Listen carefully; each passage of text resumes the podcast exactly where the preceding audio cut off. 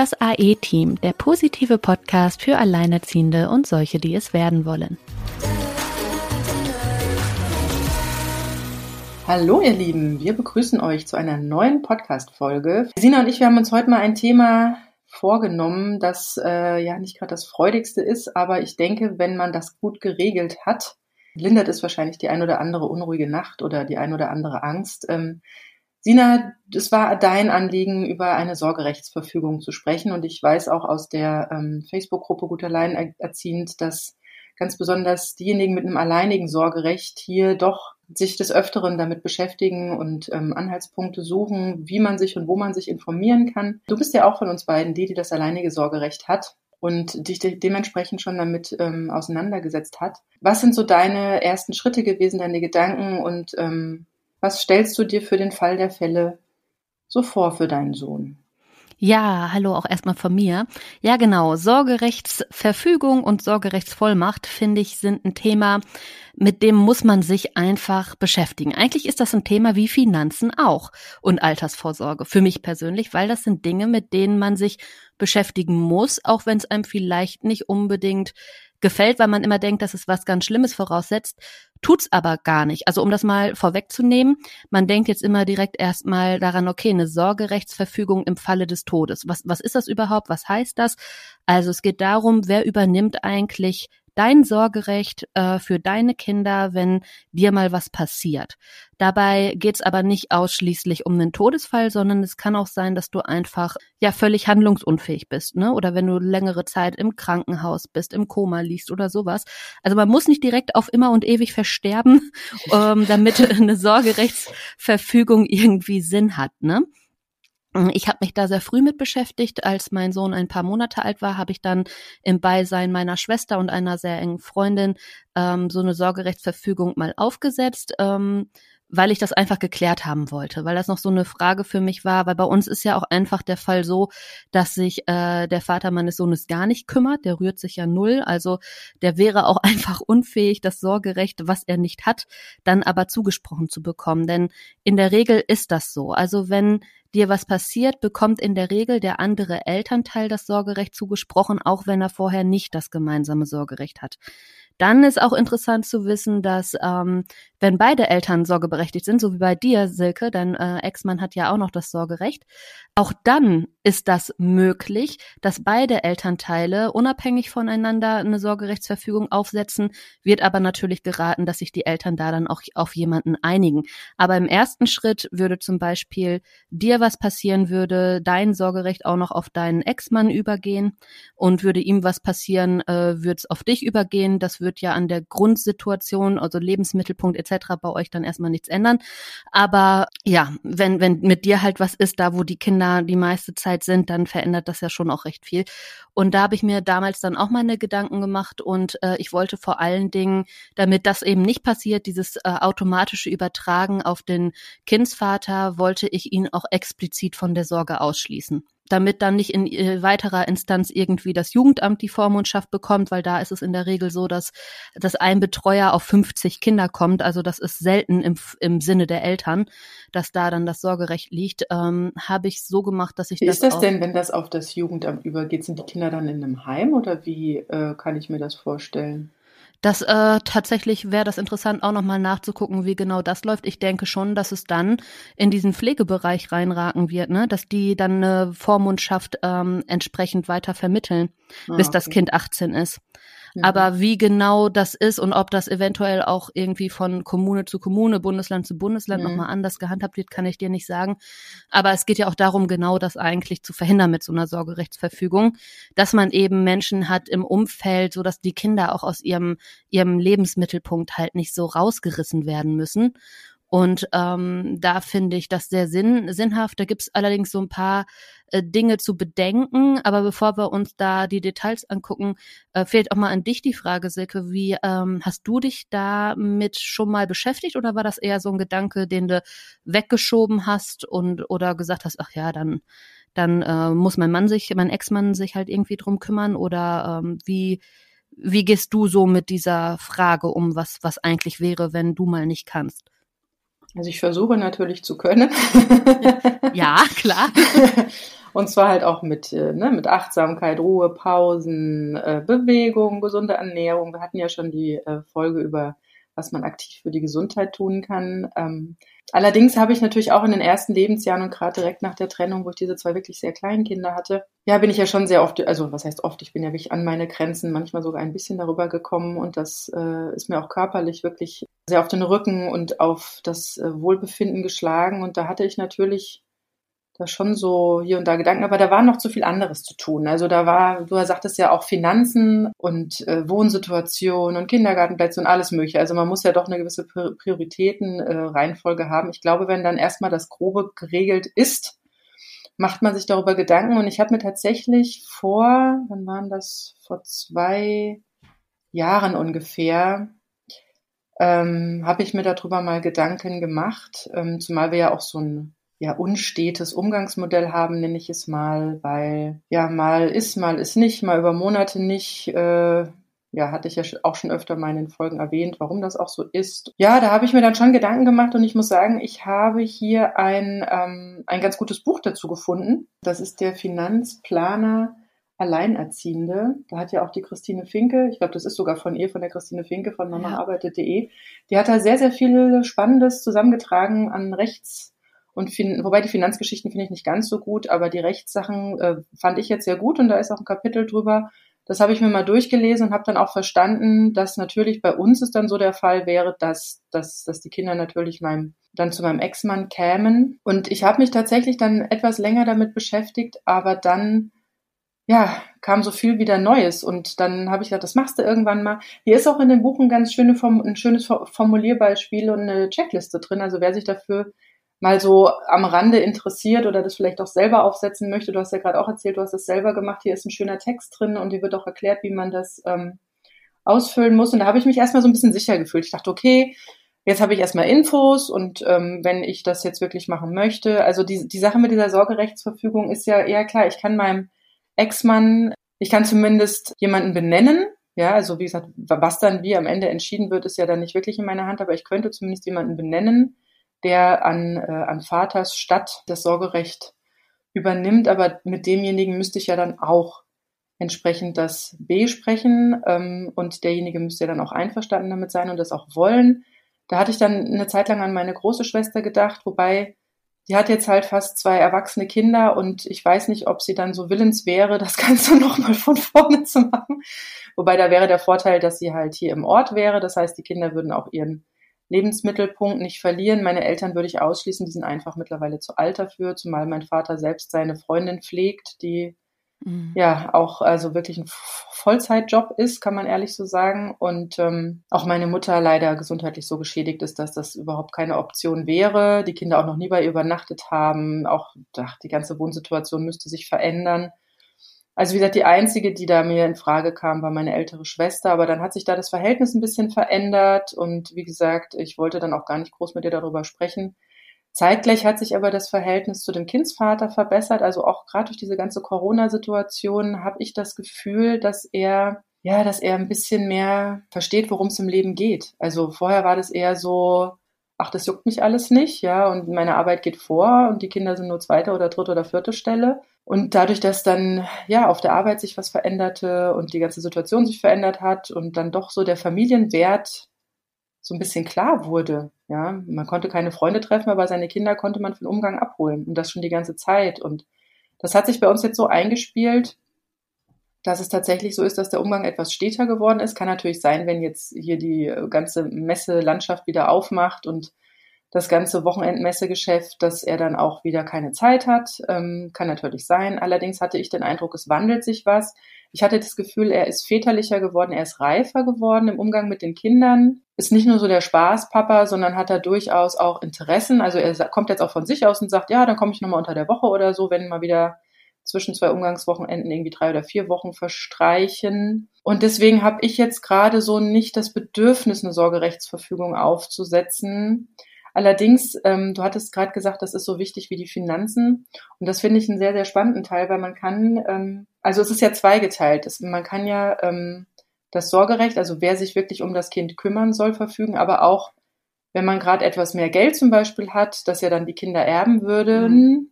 Für Vermögen. Ja. Das Vermögen, genau, kann man natürlich auch noch auf jemanden übertragen. Und das wäre vielleicht nochmal ein Punkt, über den ich nochmal nachdenken würde. Wie ist es denn bei dir, Sina? Wer wäre denn, wenn jetzt nicht der Vater, du hast ja auch erzählt, genau. ne, das ist, du hast mir auch die Situation erzählt, das macht ja wirklich keinen Sinn, das war ja ein kompletter Break. Ja, ja, das macht keinen Sinn. Das macht äh, überhaupt keinen Sinn und, äh, und er Der käme da auch nicht ja mit fast. klar. Ich habe es jetzt halt äh, so geregelt, dass es auf meine Eltern übertragen wird. Man kann beziehungsweise sollte diese Sorgerechtsverfügung auch immer ähm, alle zwei Jahre nochmal erneuern. Ne? Also ist klar, es macht ja auch Sinn, wenn, wenn das Gericht letztendlich eine Sorgerechtsverfügung vor sich liegen hat, im Falle der Fälle, die irgendwie zwei Jahre alt ist, dann ist da auch noch mal mehr Druck drauf als ähm, ja, wenn die schon zehn Jahre alt ist oder so. Also man sollte das immer noch mal überprüfen, also auch, auch hingehend auf die Lebenssituation derjenigen, die man eingetragen hat. Man äh, kann so eine Sorgerechtsverfügung auch widerrufen, also jederzeit kann man das auch widerrufen. Dann soll man aber auf jeden Fall alle ähm, Originaldokumente vernichten, die es gegeben hat. Erstens nochmal vielleicht so, wie man das überhaupt macht. Ne? Also es reicht relativ, und das ist für Deutschland ja äh, sehr untypisch, es ist sogar relativ unbürokratisch. Du nimmst ja einfach einen Zettel und einen Stift und handschriftlich, das ist wichtig, dass man das handschriftlich macht, ähm, schreibt man da einfach drauf, ich, Name, geboren am, irgendwie so, ne? Ja, möchte, dass die Sorge für meine Kinder so und so, geboren dann und dann, an die und die Person, geboren dann und dann, übergeht. Man kann auch reinschreiben, von der Sorge schließe ich explizit den leiblichen Vater aus oder die leibliche Mutter aus und so. Also das kann man da alles reinschreiben. Dann ist natürlich wichtig Datum drunter, Unterschrift drunter und ich habe es so gemacht, dass ich es auch habe mitzeichnen lassen, mit unterzeichnen lassen von besagter Freundin und meiner Schwester, dass die im Zweifelsfall auch nochmal bestätigen können, dass ich durchaus äh, im Besitz meiner geistigen Kräfte und Fähigkeiten war, als ich das Ganze aufgesetzt habe. So, und das sollte man eigentlich zweimal machen. Ein Dokument geht dann natürlich an denjenigen, den man äh, für die Sorge Sorge benennt. Und eins sollte man sich selbst in seine Notfall, in seinen Notfallordner legen und abheften. Genau. Und das, wie gesagt, ruhig alle zwei Jahre mal überprüfen, ob das so noch Bestand hat, widerrufen werden, kann es dann aber auch das Dokument von demjenigen, den man benannt hatte, vielleicht zurückholen und dann vielleicht auch nochmal ein extra Vermerk in seiner eigenen Mappe machen, Sorgerechtsverfügung oder Vollmacht widerrufen am und alles mit Datum. Nie das Datum vergessen. Immer ganz wichtig, Datum und Unterschrift. Und in der Regel halten sich die Gerichte da auch dran. Spannend ist es halt, wenn das beide Eltern äh, machen, auch da, wo es eine gemeinsame Sorge gibt, wenn nämlich dann beide irgendwann nicht mehr sind oder mal angenommen, ihr fahrt zusammen zum Termin und dann seid ihr plötzlich beide nicht mehr da, dann wird in der Regel die Sorgerechtsverfügung herangezogen von dem Elternteil, das zuletzt verstorben ist. Also dann, ja, entscheidet es sich meistens danach.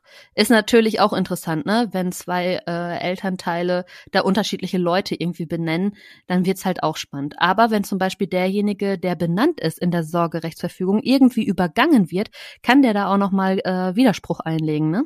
Also du hast auch damit als derjenige, der für die Sorge eines Kindes benannt wird, auch was in der Hand und kannst da auch rechtliche Schritte dann tatsächlich einleiten.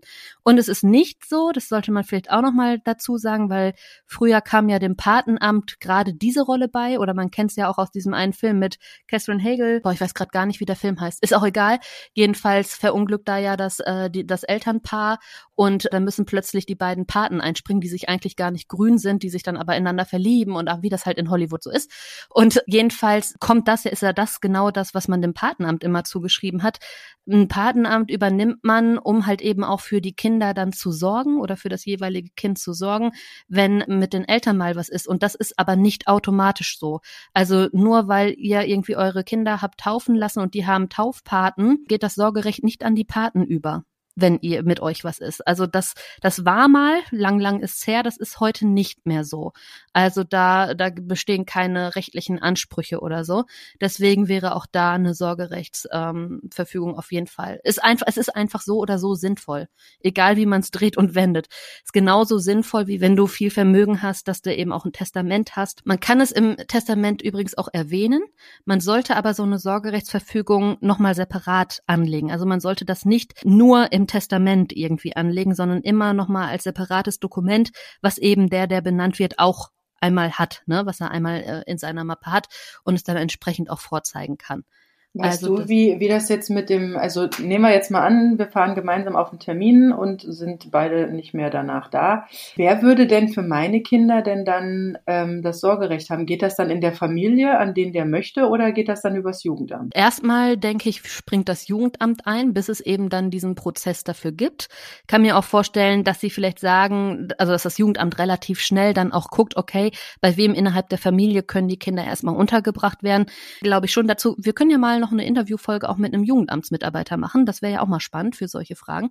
Mhm. Ja, aber das Gericht wird natürlich, wird sicherlich gucken, dass die Kinder, gerade wenn jemand will aus der Familie, wenn da nichts gegenspricht, dann äh, wird das mit Sicherheit möglich sein, weil es soll ja immer im Sinne des Kindes entschieden werden. Und es ist natürlich immer noch mehr im Sinne des Kindes, dann irgendwie zur Oma oder zur Tante zu gehen, auch wenn so etwas nicht vorlag, wenn dadurch so äh, ja der Lebensmittelpunkt auch irgendwie erhalten wird, als irgendwie das Kind ganz woanders hinzustecken. Also da wird ja schon aufs Kindswohl äh, geachtet und ich denke schon, dass es auch da möglich ist. Aber es ist natürlich schwieriger. Jetzt hab mal von der einen Seite und von der anderen Seite zwei Leute, die unbedingt die Kinder wollen und dann ist das der Mega-Fight, wonach soll ein Gericht dann da bitte noch entscheiden? Mhm. Ne? Also das ist ja, also du nimmst Ja gut, halt ich könnte mir dann vorstellen, raus. ich könnte mir vorstellen, aber wie gesagt, das sind jetzt nur so Vermutungen, ja. Wenn es jetzt wirklich so wäre, dass zwei Familien sich jetzt kloppen um die Kinder, glaube ich, würde das äh, Gericht wahrscheinlich wenn beide, sage ich mal, gleich qualifiziert wären, wahrscheinlich eher dann den ortsnäheren. Also dass die Kinder ja. wirklich in ihrem Mittelpunkt bleiben, in ihrer Schule, Freundeskreis Ja, und was, etc. was machst du denn, was machst du denn, wenn beide Familien da Na, sind? Gut. Ja. Oder wie bei uns zum Beispiel, dass die Sorgerechtsverfügung hat, habe ich meine Eltern eingesetzt. Die äh, wohnen hier im nächsten Dorf, sage ich mal, aber theoretisch wohnt der Vater deutlich näher dran. Der wohnt hier sieben Minuten mit dem Auto entfernt. Umso trauriger ist die Situation ja eigentlich, wenn man das weiß.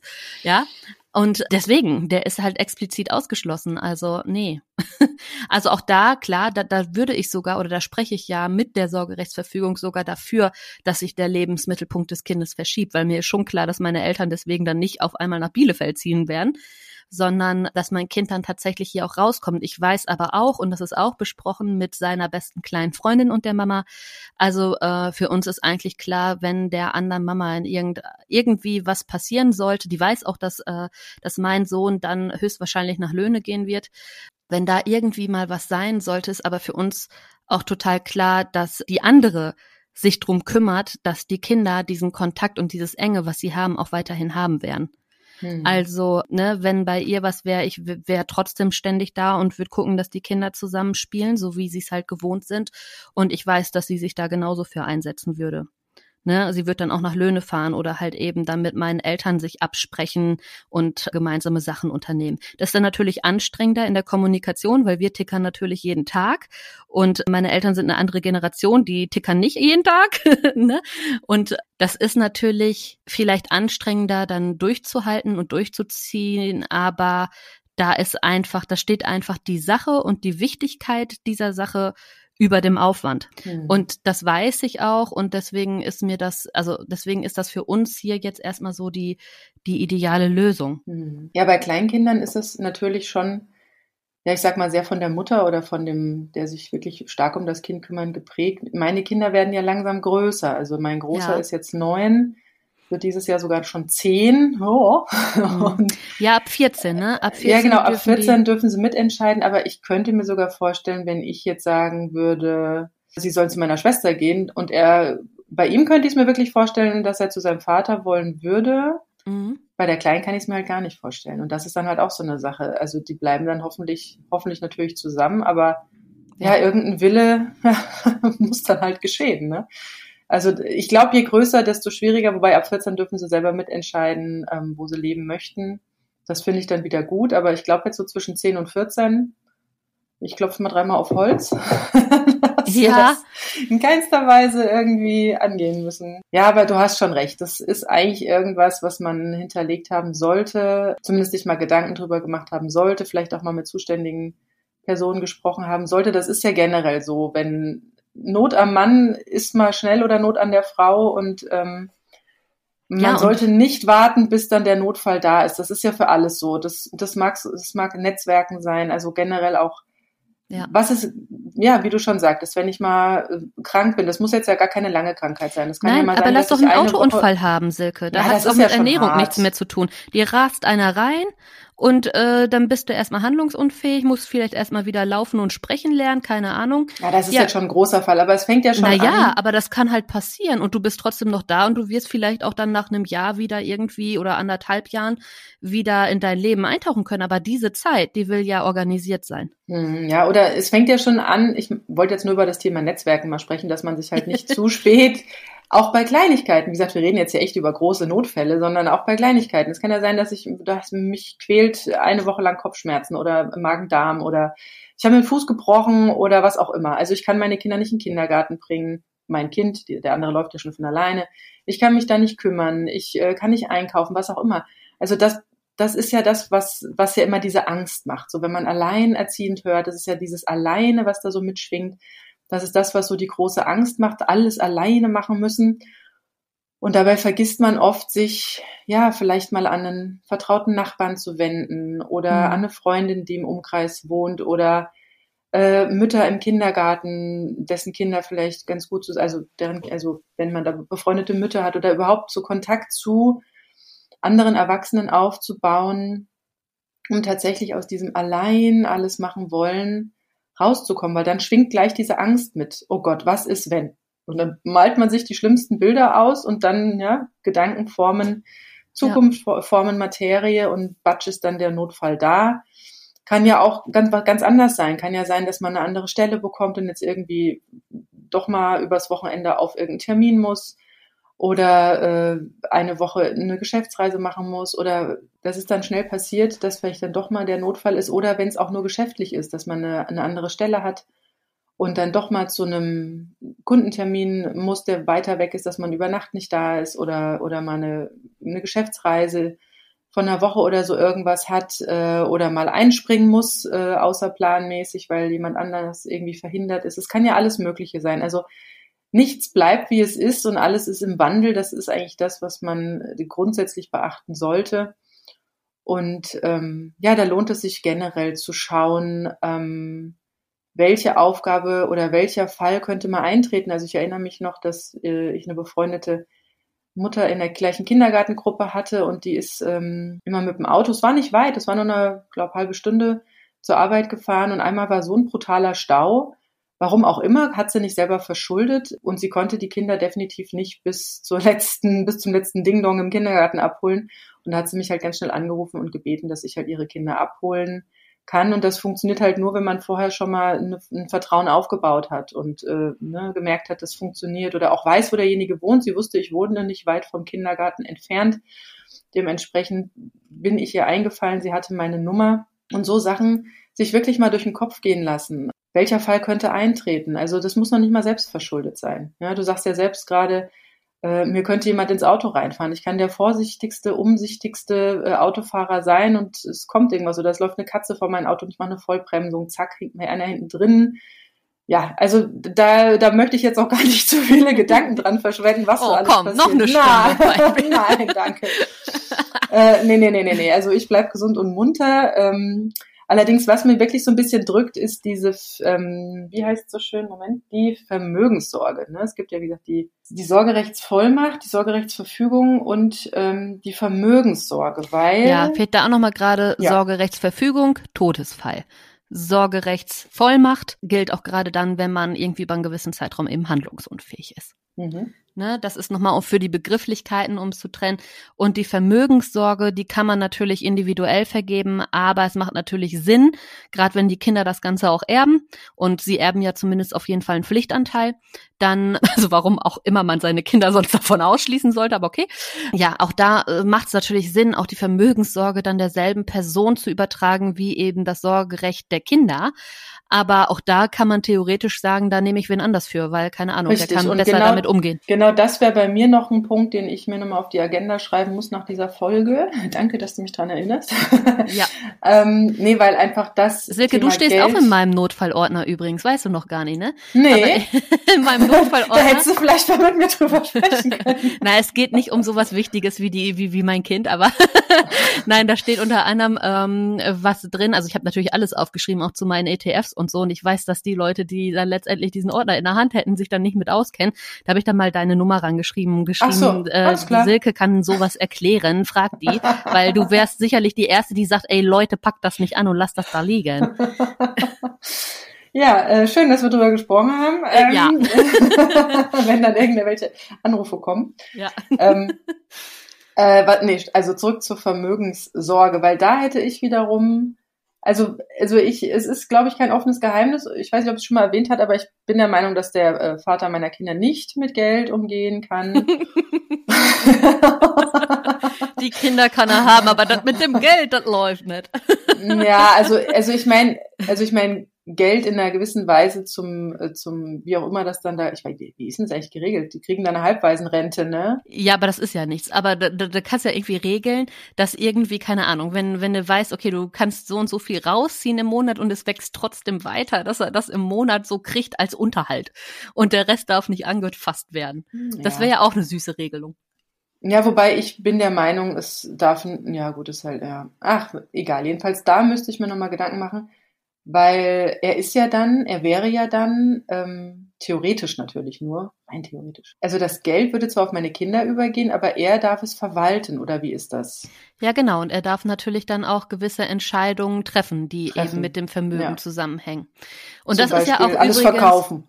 Ja, das ist ja übrigens, das ist ja jetzt spannend. Wir reden jetzt hier über Kinder, aber ähm, gibt auch hier bei Netflix in der Serie Dirty Money. Da ist, glaube ich, auch so eine Folge mit bei ähm, wie auch alte Leute einfach ihres Vermögens enthoben werden, indem man einfach einen Vormund bestellt, den irgendeine Demenz andichtet. Mhm. Und äh, da gibt es haufenweise Fälle. Und jetzt gibt es auf Netflix tatsächlich auch gerade einen neuen Film.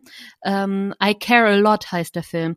Und ich habe ihn noch nicht gesehen, aber den Trailer habe ich mir angesehen, da scheint es um genau so eine Geschichte zu gehen. Also es gibt wirklich Leute, die sich auch gerade in den USA darauf spezialisiert haben, Vormund für alte Leute zu übernehmen, um deren Vermögen auszuschlachten. Ne? Mhm. Zwar sollst du natürlich im Sinne der, der Personen dann handeln, aber das ist natürlich die reinste Betrügermasche. Und du kriegst dann die Vormundschaft über dich selbst und dein Vermögen nicht wieder zurück. Es ist nicht, fast nicht möglich, das hinzukriegen. Das ist super spannend und auch super gruselig. Und äh, ja, da kann, können wir froh sein, wenn uns das im Alter nicht passiert und wir es vorher an unsere Kinder übertragen. Hm.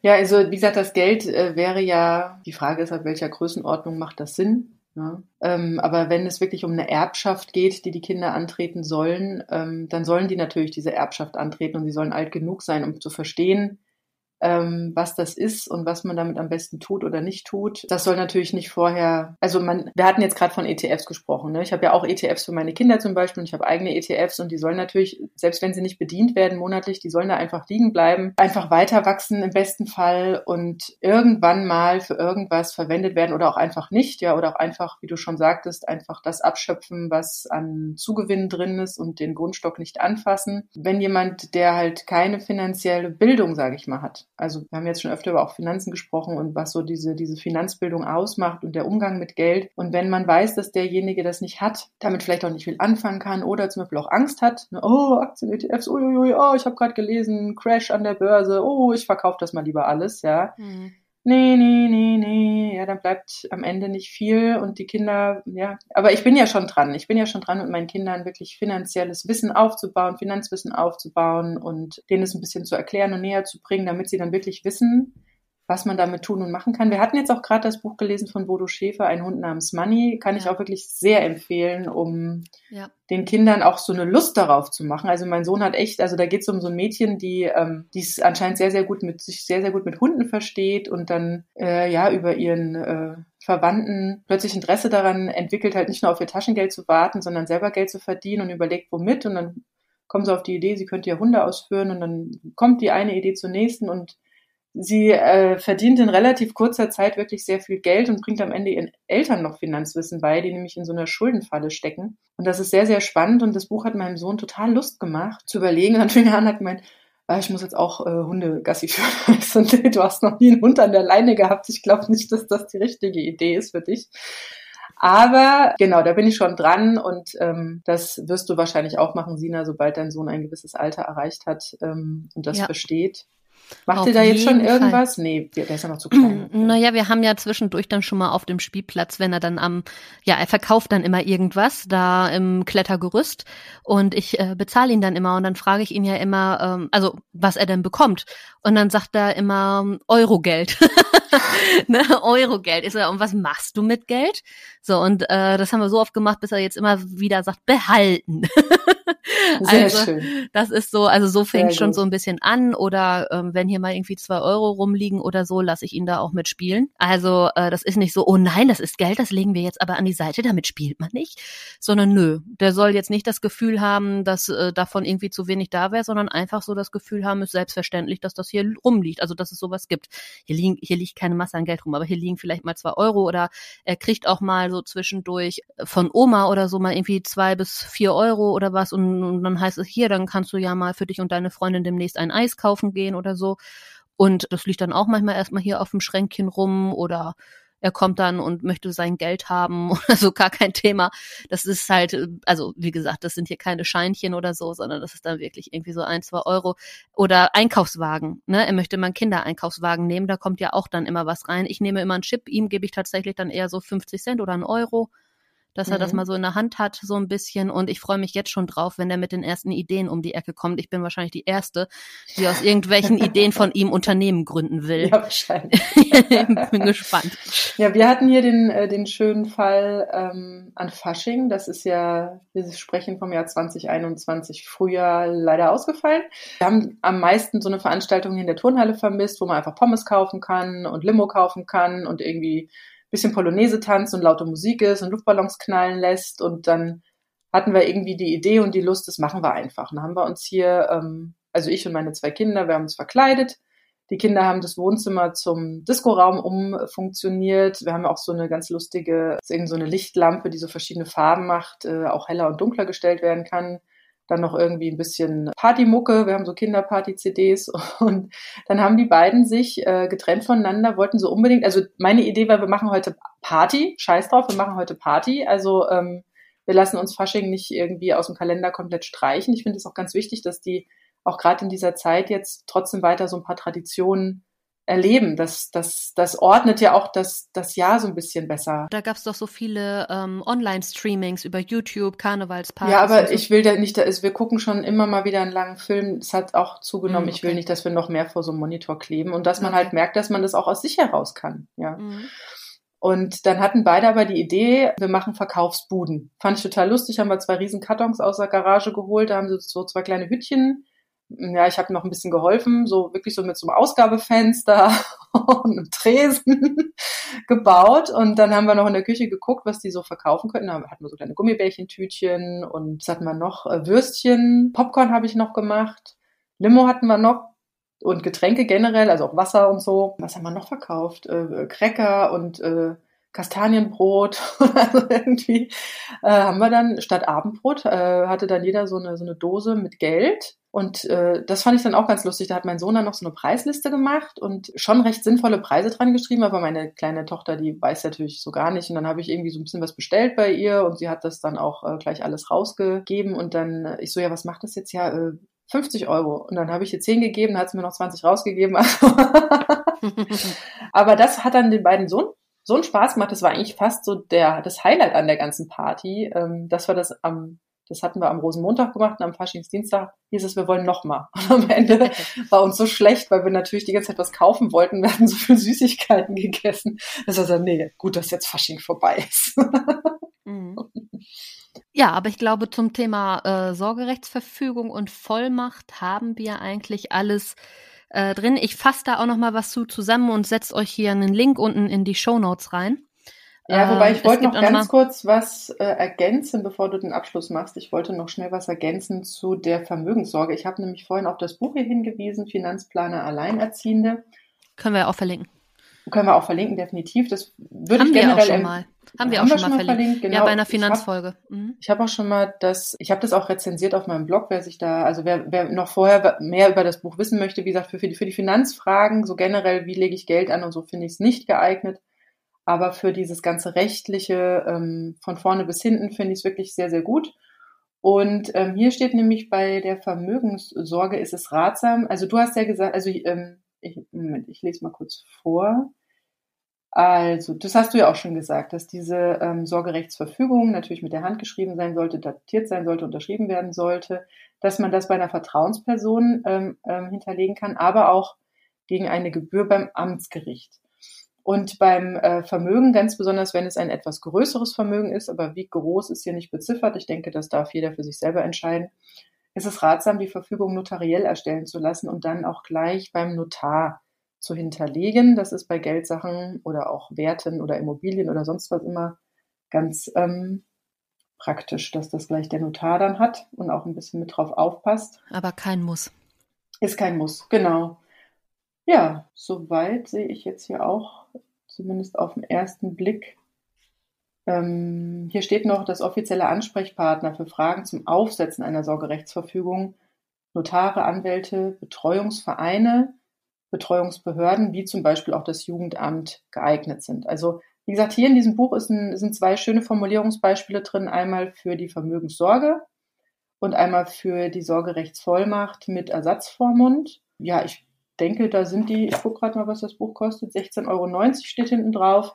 Relativ gut angelegt, um sich erstens dann nochmal reinzulesen und zweitens vielleicht dann sogar aufgrund dieser Formulierhilfe das dann mit der Vertrauensperson einfach mal oder selbst aufzusetzen, mit der Vertrauensperson zu besprechen. Ja, und sich da schon mal wirklich direkt starten zu können. Also nicht erst zu sagen, oh, ich brauche jetzt erstmal einen Termin beim hm, hm, hm oder ich muss da und da erstmal anrufen, sondern eigentlich, es ist recht kurz gefasst, das sind zwei, drei Seiten, kann man direkt durchlesen und ähm, ja, dann sogar direkt starten. Wie gesagt, die Formulierhilfen sind drin, ist noch eine kleine Checkliste nebendran, was unbedingt erforderlich und wichtig ist, dass ihr das nicht vergesst. Und dann ist der Sorgerechts, ähm, Verfügung. Aber wie ist es jetzt? Sorgerechtsverfügung, Sorgerechtsvollmacht.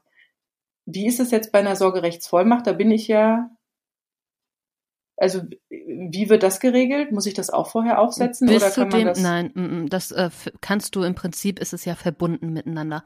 Also derjenige, der die Sorgerechtsverfügung hat, der wird dann das auch vorzeigen können, wenn du irgendwie anderweitig verhindert bist im Krankenhaus, keine Ahnung wo. Und mhm. ähm, das dürfte da in dem Fall auch reichen. Du hast natürlich, übst du dann dein Sorgerecht natürlich auch wieder aus, sobald du wieder kannst, ne? Mhm. Also da dürfte das reichen.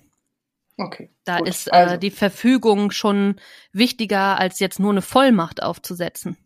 Ne, weil mhm. äh, nachher sagen sie, ja gut, die Vollmacht gilt ja eigentlich nur, wenn äh, der, das Elternteil aber noch grundsätzlich am Leben mhm. ist. Also ähm, ich würde immer die Sorgerechtsverfügung aufsetzen und dann äh, wird das andere auch drunter laufen. Gehe ich jetzt mal ja. ganz schwer von aus, aber wir sind keine Rechtsberatung, das nochmal so Richtig, am Rande. wir sind keine Rechtsberatung, wir geben nur das weiter, was wir selbst uns... Genau. Äh, Allerdings, wie gesagt, hm. es ist ja so unbürokratisch, dass man da auch eigentlich keine Rechtsberatung für braucht. Also das ist wirklich mal was, das ist jetzt wieder so typisch deutsch auch, dass man denkt, ah, man muss das noch anders absichern. Und das ist tatsächlich mal was, was man eben nicht anders absichern muss, was halt einfach wirklich reicht, wenn man es aufschreibt und unterzeichnet. Da merkt man mal, wie wichtig und aussagekräftig dann doch die gute alte Handschrift ist. Ne? Nicht Computer, ja. nicht irgendwie Technik, nicht ja. irgendwie schwierig, sondern einfach ein Plattenstift. Schade nur, wenn man sonst sein Leben lang eigentlich alles am Computer macht und jetzt gar keiner mehr nachvollziehen kann, ob das auch deine Handschrift ist. Aber okay, uh. das, äh, darum unterschreibt man das Ganze dann ja und deswegen habe ich halt auch meine Schwester und meine Freundin da im, in deren Beisein das gemacht und die auch mitzeichnen lassen. Die können das halt im Zweifelsfall dann auch nochmal bestätigen. Und du hast es in einem Notfallort Ordner und wo hast du den deponiert? Also oder wissen deine Anvertrauten, dass es so einen Ordner gibt und wo der sich befindet? Ja, also ich habe die äh, Sorgerechtsverfügung meinen Eltern übergeben. Die haben die. Ich denke mal, dass mhm. die sich die ordentlich weggelegt haben. Und ähm, mein Notfallordner steht äh, in meinem Büroschrank, da steht das auch dran. Ich habe zwei Ordner, einmal den Ordner Altersvorsorge und den Ordner mit Namen meines Sohnes. Ich denke mal, der Ordner mit Namen meines Sohnes wird somit das erste sein, was man dann in die Hand nimmt. Und da liegt ein Deckblatt drin, da wo drin steht ebenfalls wichtiger Ordner Altersvorsorge. Also diese beiden Ordner, äh, da findet man, das hat eigentlich so ein System, das so aufeinander verweist. Da müsste man eigentlich als Außenstehender mittlerweile ganz gut durchblicken. Wie lange hast du gebraucht, um diese Ordner? Nicht lang. So, weil ich habe zwar einen Ordner, wo der Name meiner Kinder draufsteht, da ist aber alles da kreucht und fleucht so alles durcheinander. Ja, glaub, es, ist es teilweise auch, ne? Also da ist Geburtsurkunde mit drin und ähm, mhm. auch nochmal eine internationale Geburtsurkunde, eine Kopie der Geburtsurkunde des Vaters. Ähm, die ähm, unterzeichnete Vaterschaftsanerkennung ist da mit mhm. drin, sämtliche Anwaltsschreiben sind da mit drin. Okay. Also da mischt sich auch so ein bisschen, eigentlich bräuchte ich nochmal so einen extra Anwaltsordner, aber ich habe mir gedacht, nee, das lasse ich jetzt alles zusammen, weil letztendlich auch da nochmal, ne, oder das, oder dieser Vergleich, der geschlossen wurde, dass es nochmal in den Anwaltsschreiben zusammengefasst wird und, und all sowas. Also, oder auch mhm. tatsächlich von einer Kita dann die ähm, den Elternbeitrag, die Schreiben, die es da immer zu gibt und so und die äh, Kita-Unterlagen, das ist da auch alles mit drin. Noch passt das alles in einen Ordner. Ich denke mal, ab der Schule muss der nächste Ordner, ja. Aber ja. Nee, das verweist aufeinander, das sollte eigentlich so ganz gut sein. Ja, Mensch, dann sind wir doch hier mal bei einer etwas kürzeren Folge geblieben. Das ist doch auch mal Ja, ehrlich. ja, ich glaube, ich muss mir auch mal meinen Ordnersystem, also ich habe ja Mach kein das. System. Und es kennt ja auch keiner, es kennt ja keine, keiner bei meinen Finanzen aus und noch gar nicht, wo ich überkommen habe. Ja. Ja, das habe ich tatsächlich nämlich da auch in meinem Altersvorsorgeordner mal zusammengefasst Ja, und äh, tatsächlich auch die äh, ganzen Zugangsdaten mal zusammengetragen, damit man sich das nicht aus jedem Bankdokument irgendwie einzeln raussuchen muss. Ist Mhm. natürlich, mancher, manch einer wird sagen, ist ja auch irgendwie ein bisschen fahrlässig, aber auf Ja, der anderen Seite, ja, aber auf der anderen Seite, wer soll da durchblicken und Noch kann dein Sohn nicht lesen. Warte mal, bis der weiß, wie deine Finger tippen und wie das Passwort heißt. Das habe ich gerade hier festgestellt. ja, ähm, mal schauen. Ich weiß nicht, ob der Ordner dann nicht irgendwo steht, wo er. Ich glaube, diese Ordner werden ihn auch erstmal nicht interessieren. Also der, wo sein Name drauf steht, vielleicht schon, aber der mit den äh, wichtigen Daten, sage ich mal, äh, in dem Altersvorsorge, glaube ich erstmal nicht. Aber Hm. gut, wenn er dann das Alter hat, wo ihn das interessiert, äh, darf es ihn dann auch interessieren. Also, okay, mit zehn vielleicht noch Ja, nicht, wenn er nicht, sagt, dass mit dann zehn das Vermögen weg ist im Alter. Gen Ne? ja, genau, der kommt mit zehn, guckt sich das an und denkt, ach, ich spekuliere mal an der Börse, ich gehe jetzt aktiv in Aktien, habe keine Peilung, aber naja, Ja Aber- gut, er kann noch nicht lesen. Äh, Das wird Mal nochmal ein welche- schönes Erwachen, wenn sie plötzlich lesen können. ja, und welche, welche Kryptowährungen er dann äh, am Start haben wird. Mhm. Schauen wir mal. Naja, wunderbar. Okay, also wir verlinken alles weitere hier unten und äh, ich würde sagen, wünschen euch erstmal einen schönen Tag und äh, bis zum bis zur nächsten Folge. Ciao. Macht's gut. Tschüss. Das war das AE-Team, der positive Podcast für Alleinerziehende und solche, die es werden wollen, mit Sina Wollgramm und Silke Wildner.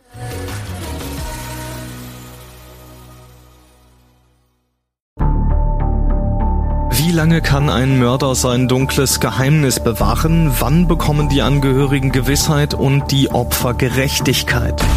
Jedes Jahr werden bei der Polizei rund 100.000 Menschen als vermisst gemeldet.